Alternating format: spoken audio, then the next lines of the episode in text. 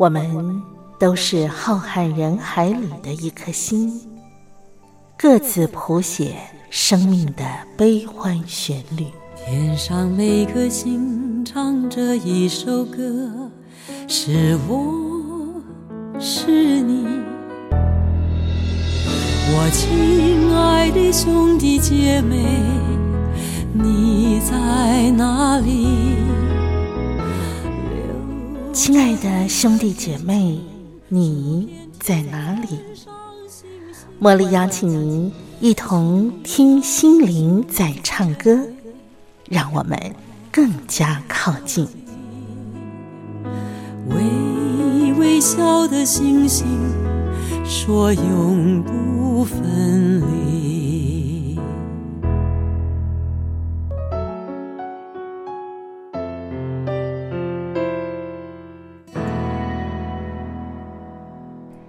听心灵在唱歌的好朋友，我是茉莉，感谢您在啊每个星期一、星期二早上的七点到八点，还有就是夜里头的十点到十一点，和我在空中相聚。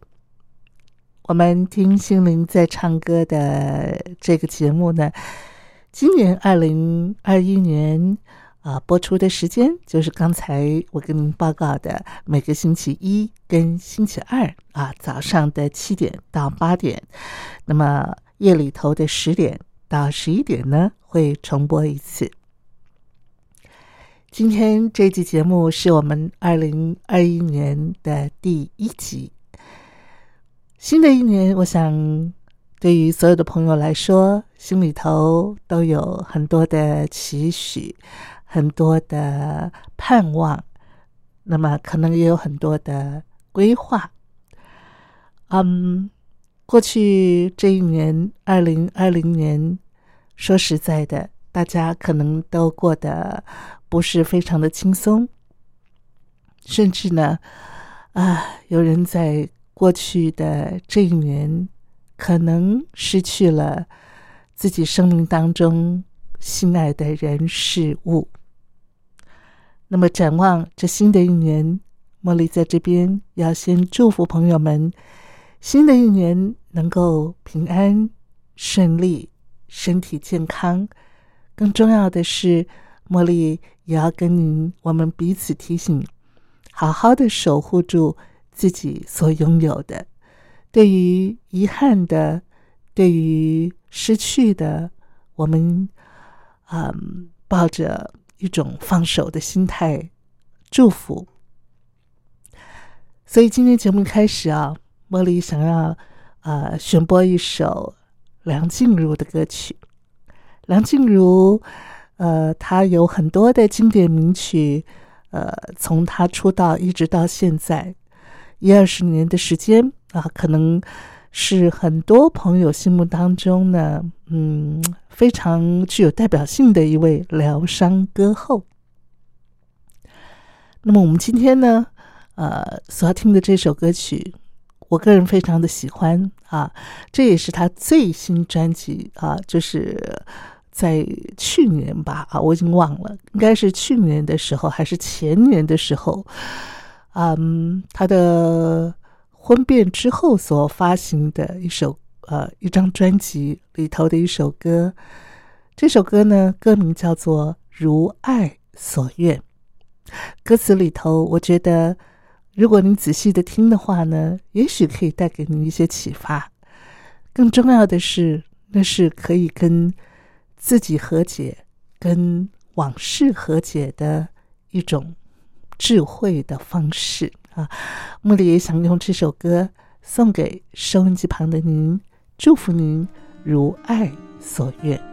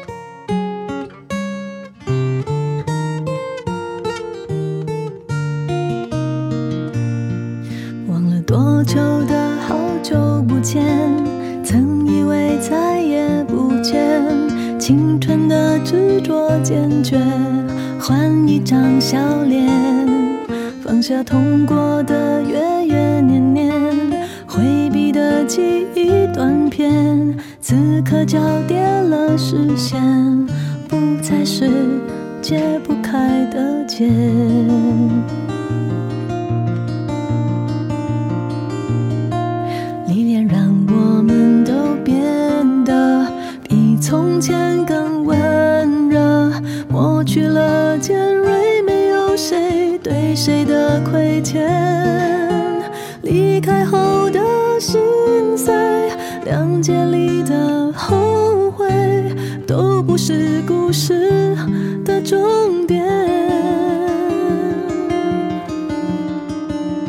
我们都如爱所愿，变成更幸福的人。曾执迷缘分，笑谈成伤痕。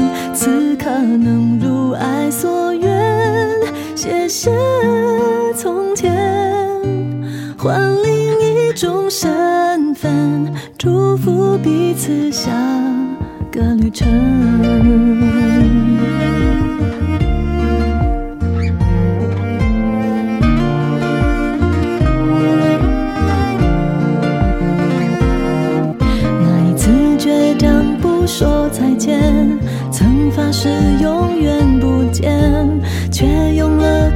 多少时间让泪水沉淀？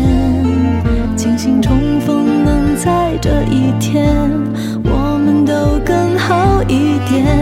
说当年傻的可怜，再见了不带着挂念。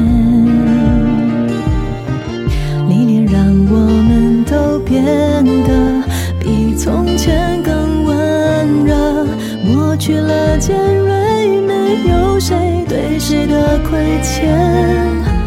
离开后的心碎，两节里的后悔，都不是故事的终点。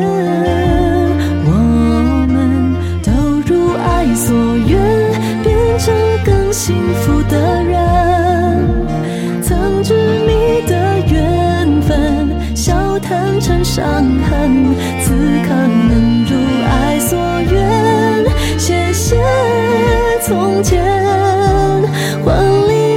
另一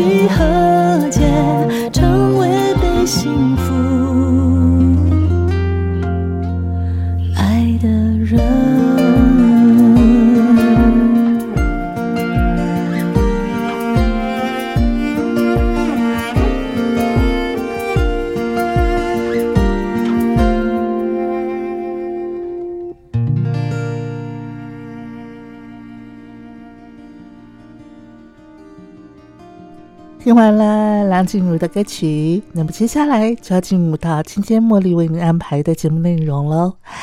在上一集，也就是二零二零年，我们听心灵在唱歌的最后一集，茉莉邀请到我的好朋友西洋古典乐评张维志来为大家啊、带来贝多芬的经典名曲，以及带领我们认识贝多芬。贝多芬呢，啊、其实啊、在二零二零年的时候，呃，是他两百五十岁的一个诞辰纪念啊。这位人类历史上非常重要的一位音乐家，所以我请啊维志呢为我们设计一系列的专辑啊，来呃深入的了解贝多芬，也一块儿来欣赏贝多芬他的一些经典名曲背后的故事。好，我们现在就进入到今天为你安排的节目内容。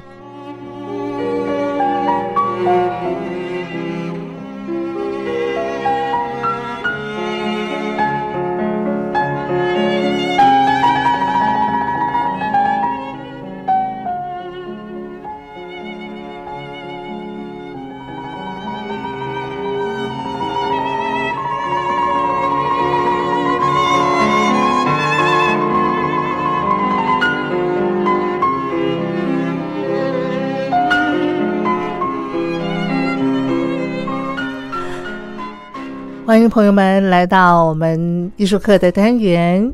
刚才我们听到的这首乐曲，这是贝多芬他所写的第一号钢琴三重奏啊，这也是我们上个礼拜啊艺术课最后我们所听到的曲目。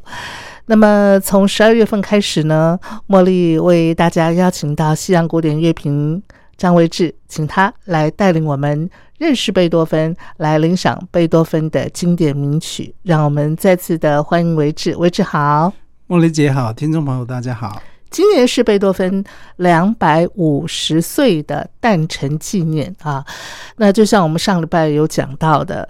哎，如果不是这个新冠肺炎疫情的影响的话呢，我相信今年世界各地都会有大型的，尤其是艺术活动方面，都会有一些大型的贝多芬的这个呃音乐纪念会啊，或者是一些演奏会呀啊，甚至还会办什么座谈呐哈。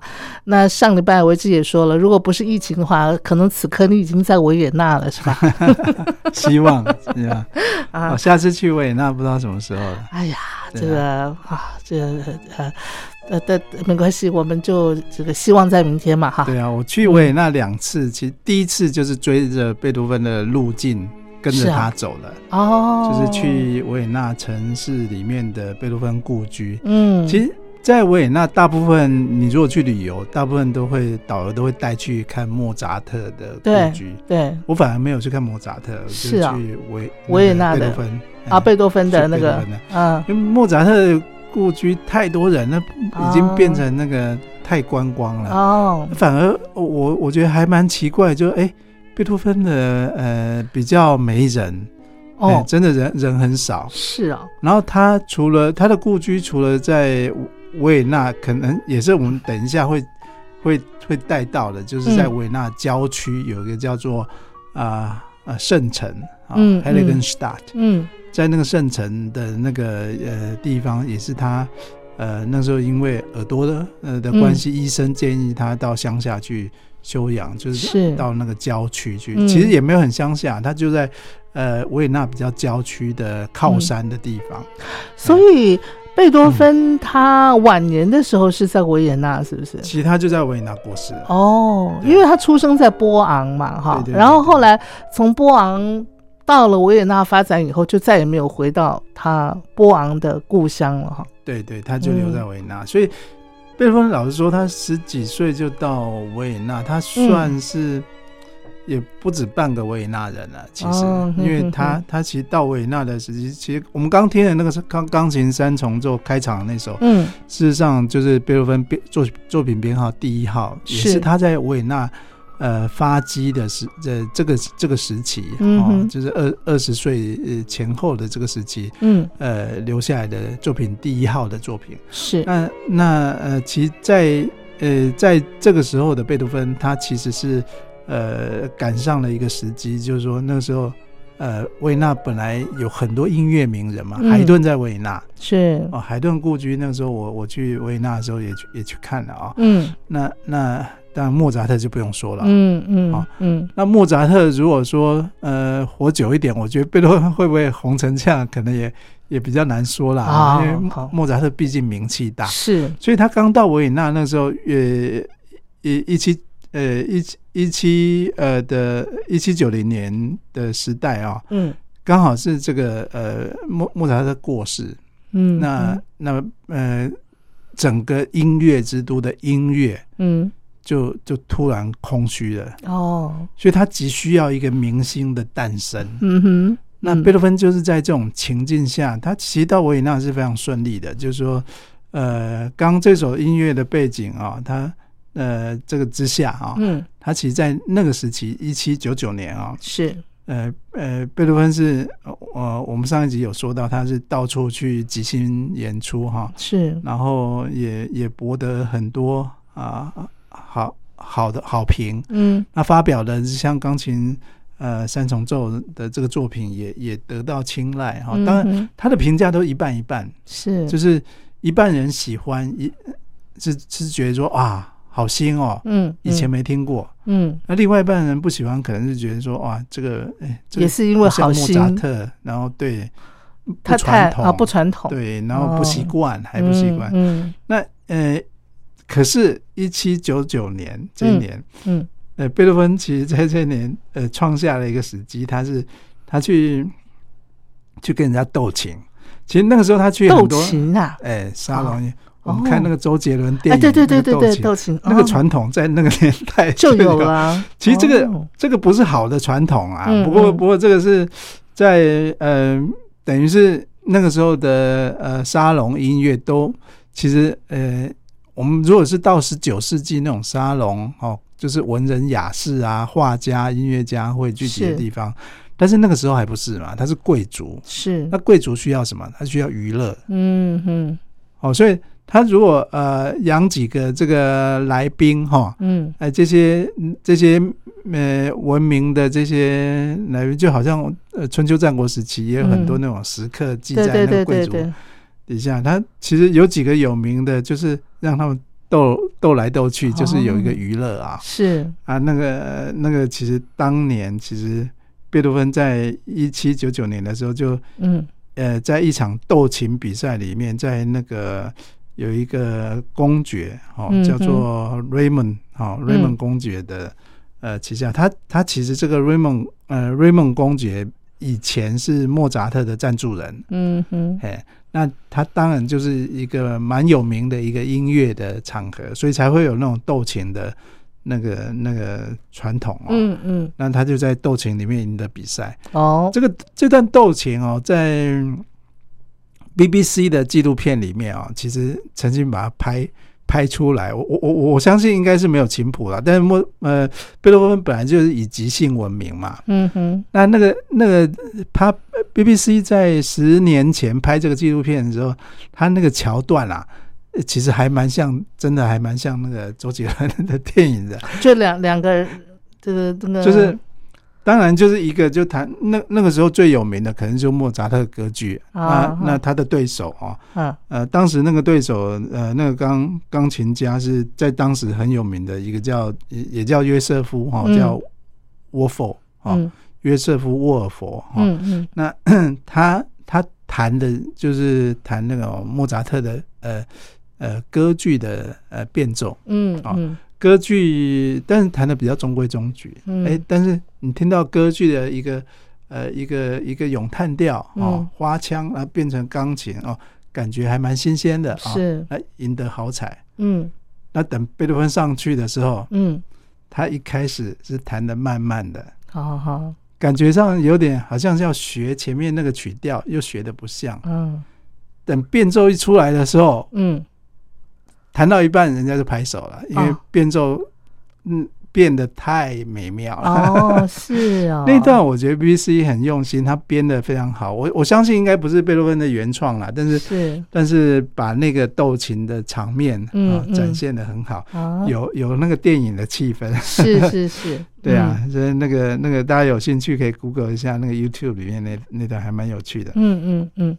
那也在这个时代，他因为。呃，斗琴成名其实对他来说是一个还蛮重要的一个成就，因为他更出名啊，更出名，当然就会呃有有更多的贵族名媛啊，嗯，会请他去家里交情啊。哦，我曾经看过那个一些记录哈，一些啊。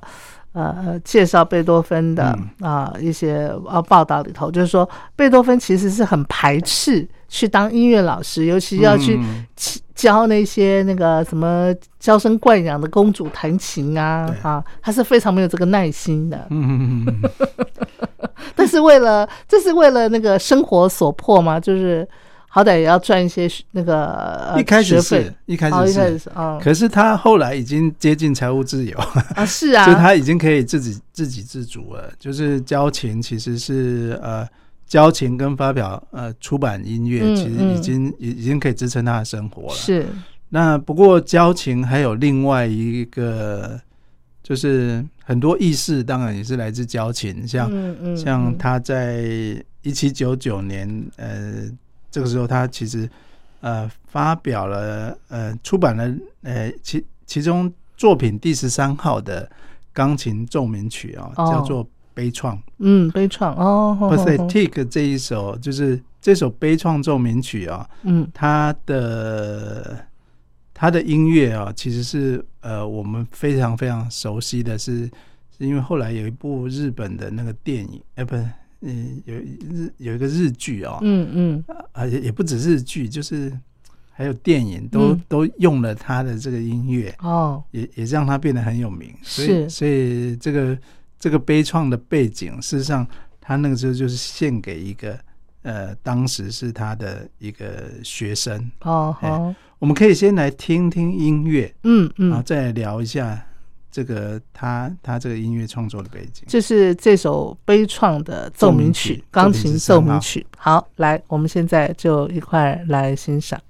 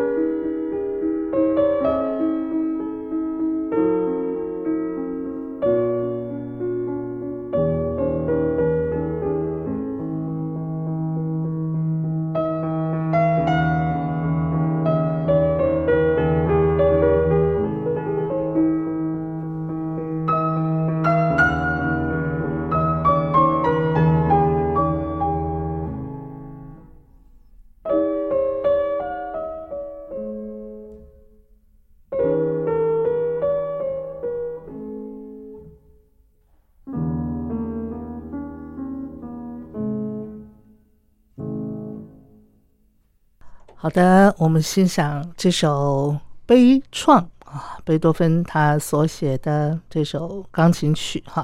呃，不晓得听众朋友有没有觉得听起来很熟悉呢？的确哈，我们可以呃发现有一些剧呃电视剧啦啊，他们的那个呃配乐都会用这个曲子。对，就是主要是那两出日剧啦。我我现在一时也想不出是哪两出啊。嗯。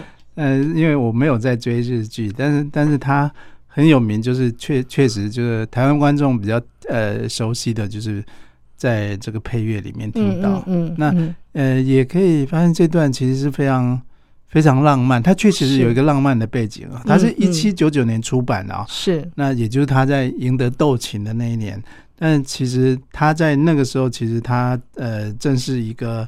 呃，匈牙利的女伯爵叫安娜，呃的的的女儿的老师哈哦，他那个时候其实是呃呃有有坦诚，他那个时候是爱上呃他这个女儿叫做约瑟芬哦，哎，那约瑟芬跟他学琴吗？是这样吗？对对对对对，他在这段时间其实发生了。当年他是二十七岁，他他其实呃发生了不不少恋情，嗯嗯，他大概是二十五岁在维也纳第一次表演，然后开始成名，嗯，到二十七岁的时候，他其实就是呃有有点就是学生应该教的有点多啦，嗯，大部分都是这些贵族王公贵族的这些呃女儿啊，嗯，为什么没有儿子呢？都是女儿学琴。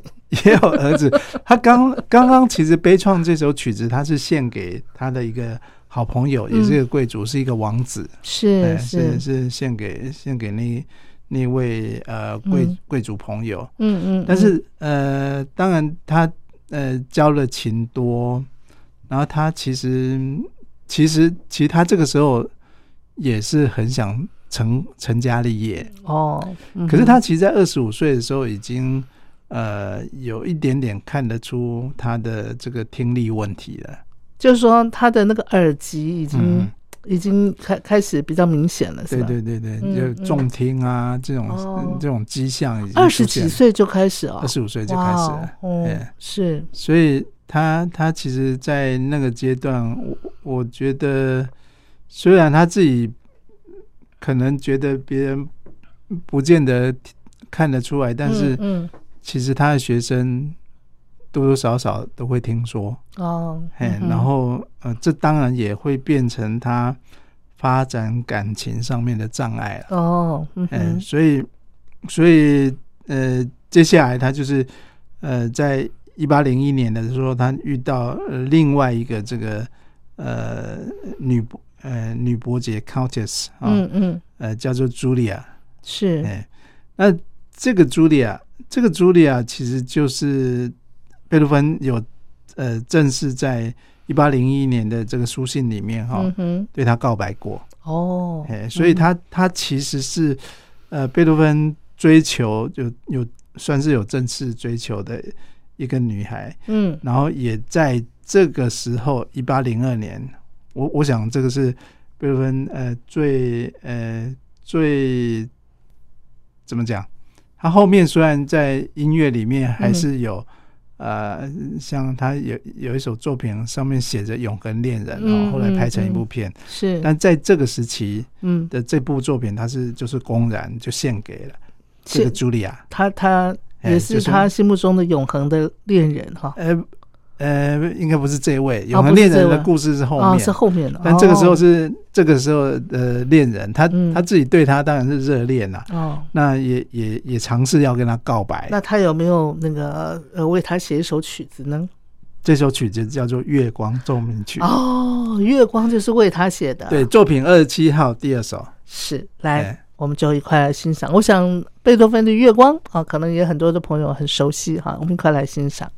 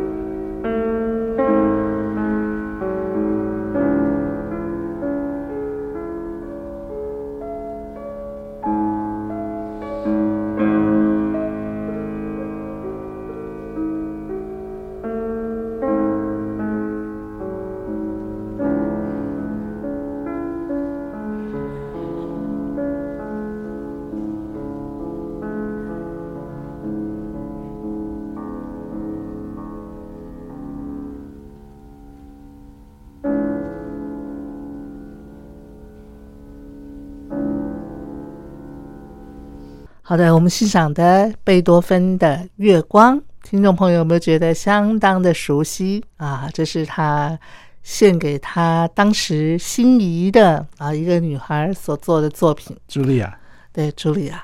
刚才呢，我们在听《月光》的时候，维志还问我说：“哎呀，这个这样子的一首乐曲，能不能够打动一个女孩子的心呢？”嗯，我是觉得《月光》这首曲子那种。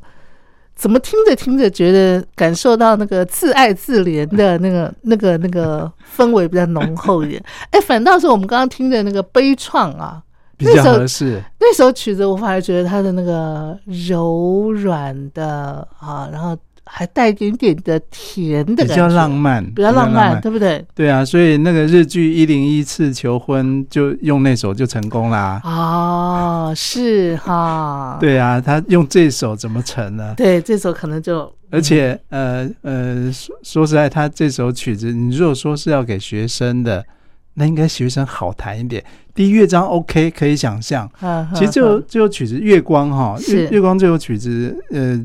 呃，在奏鸣曲式里面，它是创造一种新的格式，因为刚刚我们听的是第一乐章，哦，第一乐章通常都是快板，嗯嗯，但它这个是呃这么慢，对啊，这么慢的一个开始，嗯，那它它的第三第三乐章，你完全可以听得出来，那是另外一个境界了，它它它已经不是那个古典时期的那种音乐了，所以，嗯。呃，其实乐。第一乐章就很不像了啦，但是到第三乐章，其实它的技巧啊，是事实上非常非常非常困难的。那我我觉得这个如果说要献给女朋友的，让女朋友自己来弹，好像 因为弹因为气，那个气不打一处来，怎么写这么难弹的？我们先听再说吧。好来，我们就来听，这是月光的第三乐章，好，快来欣赏。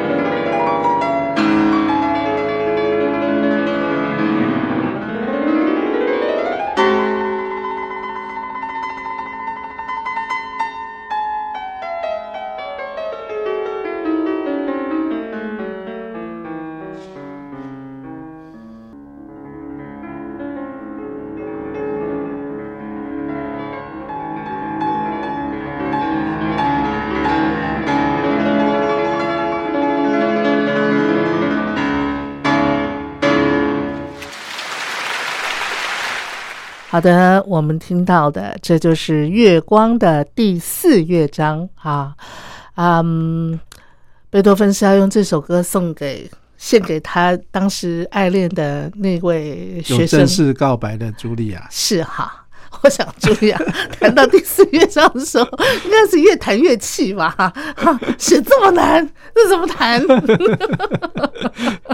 不难想象，不难想象，不难想象。对，嗯，不过这真的是啊，要情艺是非常高超的人才能够把它整个演奏的非常的啊，这个完整哈，对不对？不过我我相信那个时候的贝多芬应该是相当相当的矛盾的了，矛盾啊，因为他呃，他的听力确实是已经被看得出来了，嗯嗯嗯。二十七岁到那个时候三十岁，嗯嗯，然后交到茱莉亚，嗯，然后呃，所以所以如果说呃，学生跟老师的互动，嗯嗯，老师的回应怪怪的，其实你也很难真的跟他亲近，即便他用这样的嗯。音乐跟你告白，对对对，所以茱莉亚可能就是因为贝多芬的那个耳机，到最后没有接受他的。感情哈，对，对，而不是那个音乐，对，那个音乐会让人害怕了。不过，不过那个音乐是是是个杰作，是是个杰作。你看那个第三乐章真的是，哎，我很好奇，就是贝多芬写出这样子的曲子，他自己应该也可以弹得出这样的曲子吧？哈。对他弹得出来的，有没有有没有那个作曲家是他写写得出来，但是他的情谊不见得能够弹得出来这个我没听说过。哦哦，那那贝多芬从小钢琴就很厉害，因为他爸爸就是要把他培养成。对对对。你刚他又去跟他斗琴，他的情谊一定是不得了，而且又可以即兴创作。是是是，嗯。不过这个阶段也就是因为这样的背景，然后感情又失利，他。呃，他就去找医生了，就哦哦，要治疗他。他其实二十七岁就开始就有求医了，但是到这个时候他当然更严重嘛。嗯嗯嗯。然后一八零一年，也就创作这个背光月光的这个这个背景的这一年，他其实是呃，其实是医生就跟他讲说，要不然。医生可能也没办法医他了，就建议他，就要不然你去乡下哈，嗯，呃，就是呃，过一些比较平静的生活，是可能可以让。我觉得那个年代的医生很很很常常是叫病人，因为。因为不会医，只好叫病人去乡下休养。休养。对，那他还叫他去什么泡温泉嘛，是吧？是不是？所以那个温泉是可以治好你的耳机的，对不对？对。去去那个 Heiligenstadt 啊，Heiligenstadt。我那时候去去维也纳的时候，第一次去维也纳的时候，我就就去了，去他那个故居哦，就在那个维也纳叫圣城，叫圣城。Heiligen 那个就是。唱那个平安夜的第一个字，海海利根那，就是那个圣神圣的神圣 holy 的意思。嗯嗯。然后呃，一般我们就都叫海利根呐，哈，海利根遗书哦。嗯嗯。那那他在这边就写下他的遗书，写遗书啊。他那个时候其实因因为很沮丧嘛，然后你看感情又失利，然后嗯不知道不知道自己，你你看。开什么玩笑？一个音乐家，哎，嗯，然后听力没了，是越来越严重，嗯，所以所以刚刚听那个月光那个那个乐章，其实就是有点反应，对对对，所以为什么我觉得我我听出那种月光里头那种自爱自怜的那样子的一种氛围，然后可能就是有，对不对？对，其实其实是有，他他其实，在呃。在这个圣城这边哈，其实是一度是想要自杀的哦。他他甚至在这个时候就写下了他的遗嘱。嗯，然后他这呃，他他其实他的遗书内容就其实嗯，其实也就是在表达他并不是说如表面的不可亲近啊，而是是而而是而是在讲他的这这个背景。嗯嗯，他说。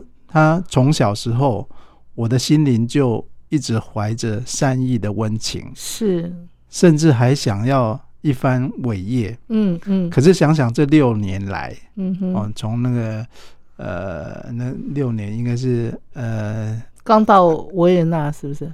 一七对，差不多是呃一七他差不多二十二十六岁的时候，到那时候三十一岁啊，在六六年哈，嗯，他说年年才二十五岁就开始了，嗯，他说年复一年的我的病情，我我期待的好转，但是没有好转，是。啊，嗯，那他又又说，有时候我禁不住的，呃，与与人为伴的冲动，嗯就是想要跟人家亲近，是，但是当我旁边的人听到远远传来的这个笛声，嗯，啊。我却听不到，嗯哼，他们听到歌声，嗯，我却听不到，这对我来说是多大的羞辱！是是，我几乎想结束掉我的生命。哇，嗯，哎，所以，所以他其实是一个音乐家，遇到这种情境，嗯，是是非常非常痛苦的，也也很辛苦了。没错。那在一八零二年的时候，他这个时候完成了他第二号交响曲的创作，嗯，那同时他也决定。就把那个遗书藏起来。这个遗书后来，呃，他本来是要写给他弟弟卡尔，嗯，呃，不是，不是卡尔，叫 Casper，嗯，卡斯伯啊。那后来一直没有寄出去，哦，一直到他过世之后才被发现出来。哦，哎，那他这个这个遗书的最后就写到，就说，呃，他之前可能。有点躲躲藏藏，嗯嗯，但他现在不躲了，嗯嗯，他决定要，呃，面对，呃，面对这个面面对这个事实，那要影响生命的挑战，对，是吧？让一个失去听觉的音乐家的这个事实，嗯嗯，公诸于世，哇，嗯哼，这是要很大的勇气，而且也也同时也公诸于艺术，哦，所以他。他要用这样的态度面对接下来的艺术哦，是是，所以其实从这个时候，呃，写完这个呃《h e l i g e n s t a r 的这个遗书的呃之后，嗯，其实贝多芬就换了一个人了。是啊，他的作品的风格也改变很大吗？对，那接下来其实一八零二年以后的贝多芬作品，嗯，都被看待为叫做中期作品，也是贝多芬。呃，转变从从早期转变到中期的一个很大的改变的一个呃，很多精华的作品都在中期中期创作。嗯，那你刚才介绍他的第二号交响曲，就是跟他的这封圣城遗书同时期，同时对同时完成，同时。那他这个第二号交响曲，它呈现的那个曲风是那种。呃，就是我刚刚讲，像有点像月光这样自爱自怜，然后很低迷的，很很沮丧的，还是非常啊，就是就就是重振士气，然后很很有精神的感觉。我觉得已经有展现出贝多芬的那种大胆的风格，就是创作风格，是就是他的节奏。当然，呃，那个那个节奏后来。比较被讨论比较多，当然还是第三号跟第五号了，尤其第五第五号那个等等等等，大家都知道。那第二号其实已经有一点点这样子雏形了。OK，我们今天节目最后。呃，维志，你是不是就是要让呃为我们选播第二号交响曲？哈的，第几乐章？我们听第四乐章。第四乐章，对。好，那因为啊，我们节目时间的关系，我们没有办法听完哈。呃，下个礼拜同一时间，我们继续的请维志来带领我们认识贝多芬啊，同时来啊了解他各个时期的一些经典名曲。来，在我们领赏贝多芬的这个第二号交响曲的第四乐章之前，维志，我们就先跟听众朋友说下回。见喽，好，拜拜，拜拜。